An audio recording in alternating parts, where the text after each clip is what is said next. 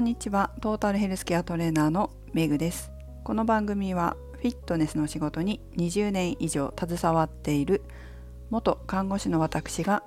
独自の視点で健康やダイエットに関する情報を解説し配信する番組です。本日のテーマは忘年会とダイエットとお酒とをお送りします。11月も半ばを過ぎてそろそろ来月12月の忘年会の予定などが入ってきている頃でしょうか。皆様いかがですか？先日健康経営に取り組んでいる会社様から、まあ、ちょっと間接的ではあるんですけどダイエットの講座をやってほしいということで、え、ダイエットに関する講座を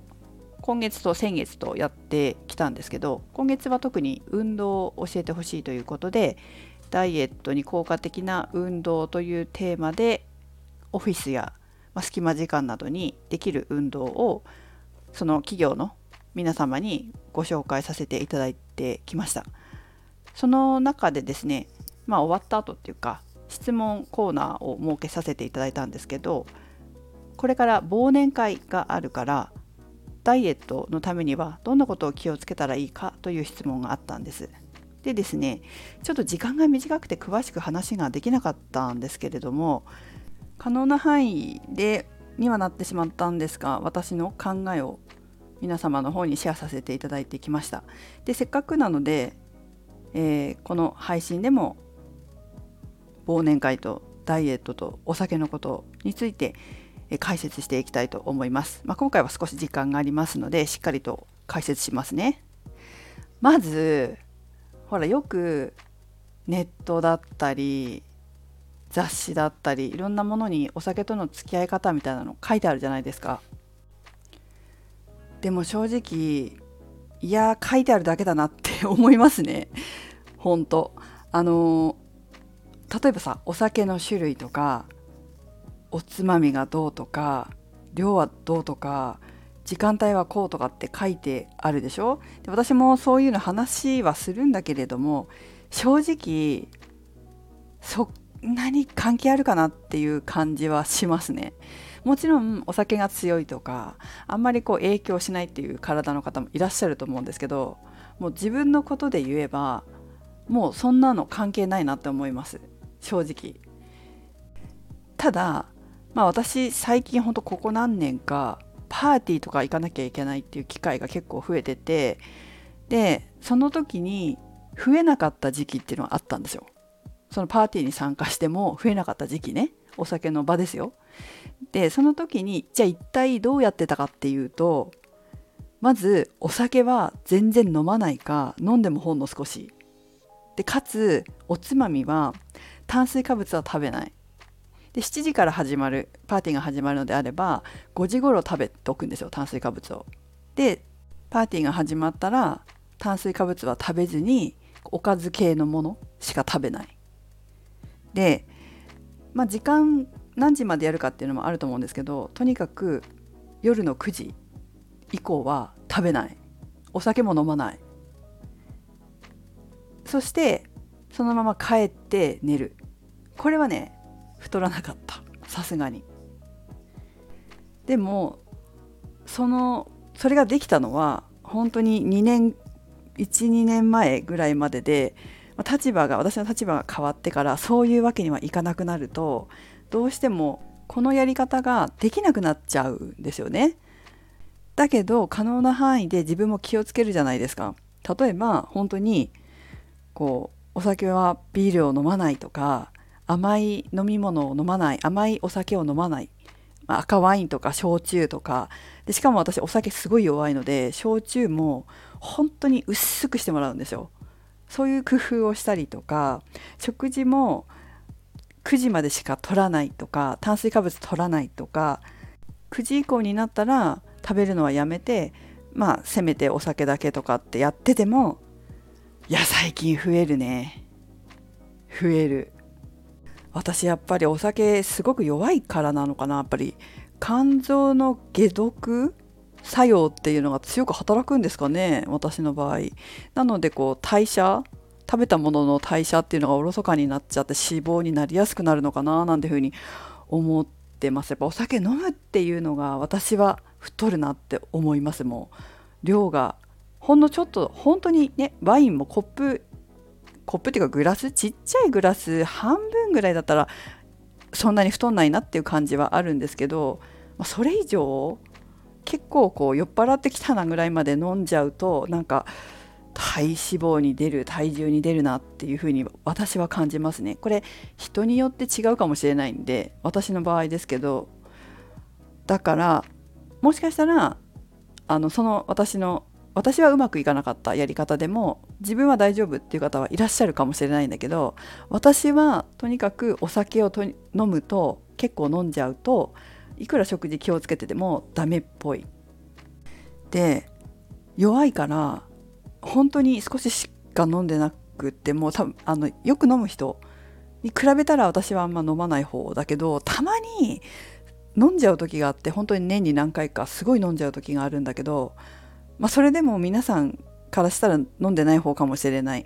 ワインを赤ワインをコップに3杯も4杯も飲んだら次の日まで引きずっちゃったりしてでむくんでたり次の日の朝まだ酔っ払ってるみたいな時もあって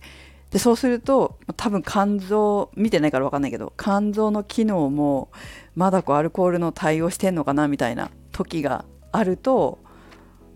どうなのかなって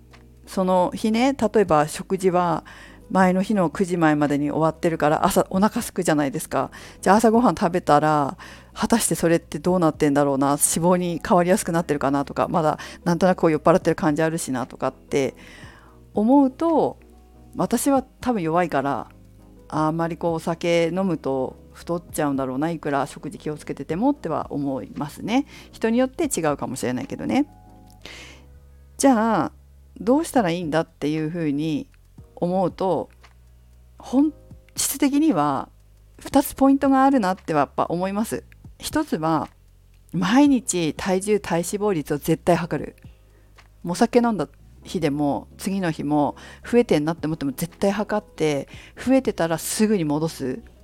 でつい先日もそういう本当にさっき言ったみたいな飲みすぎ飲みすぎたっていうか結構飲んだ日があったんですよでお食事もやっぱり9時前までに終わってその後はワインをコップに2杯ぐらい飲んだかどうかぐらいだったんですけど、まあ、それでも次の日体重増えてて2日で戻したんですけどこれ体組成計体重計に乗ってなかったら気づかなかったかもしれないなっては思いますね。で気づかなければやばいな気をつけないといけないなって思わないからまた増えちゃってるのかもしれない。増やしちゃってるかもしれない。だからとにかく毎日乗るっていうことが大事。で乗ってこの前も言われたんだけどただ乗ってるだけじゃダメなんでしょって言われてそりゃそうで乗って増えてたらすぐに戻すっていう意識。それはその食事だったりとか運動だったりとかで、まあ、私あんまり食事で戻すって余分なもの食べないとかはいいけど必要な栄養素は毎日取った方がいいって思うタイプだから私はどっちかっていうと増えた分はお酒増えて戻すまではお酒飲まないとかえっと運動なるべくするとかそういうことで、えー、戻すタイプなんですけどとにかく体重体脂肪率を毎日測定して増えた分はすぐ戻すっていう習慣をつけるっていうことが一つとそれとさっきもちょっと言いましたけどあの連日飲まない。戻してからにしないとあ増えてんなって思ってもまた飲んであまた増えちゃったみたいな。この繰り返ししちゃうと戻す前に増えてるから気が付いた時には結構太っちゃっててそこから戻すの大変ってなって戻せないっていうケースも多いんですよ。だから連日入れないようにする。とにかく戻す。毎日体重計に乗る。すぐに戻す。っていうのが私は大事かなって思います。もちろんねさっきも言ったみたいにお酒強いとか弱いとかそんなに体重に出ないとかっていうのもあるかもしれないし20代の時なんかは、まあ、20代の子とかもそうだと思うんですけど何も考えなくても気が付いたら戻ってるっていうことってあると思うんですよ。ちょっと増えても何日か経ったら勝手に戻ってたみたいなそれは代謝が高いからねっていうのはあるんだけどやっぱり30過ぎて4050とかになってくると意識して戻さないと戻せなくなるだからこうやって意識するっていうことが非常に大事なんじゃないかなって思いますね。若い頃は、まあ、何も考えなくてもその食べた分勝手に戻ってたりするけど年重ねた時にちゃんと意識して戻すっていうことをしないと勝手に増え続けてるって思います。はいそういう人が多いんじゃないかな私もそうですけどなので、まあ、この2つが本質的には大事なんじゃないかと思ってます。いくらおつまみに気をつけようがお酒の種類に気をつけようが時間帯に気をつけようが人によっては私のようにあんまり関係ないみたいな方もいらっしゃるかもしれません。かなり気をつけないと増えてしまうっていう感じですかね。ただこれもやっぱり個人差があるので一番大事なことは自分はどうなのかっていうことだと思います。自分はどういう時に太るのかお酒の席ではどうすると太らないのかやはりパーソナルなんですよね人と同じではない自分はどうなるかっていうのを体重体脂肪率を測定しながら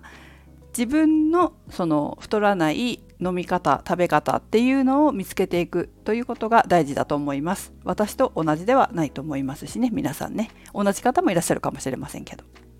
はいということで、えー、年末年始気をつけていきましょう。それではメグでした。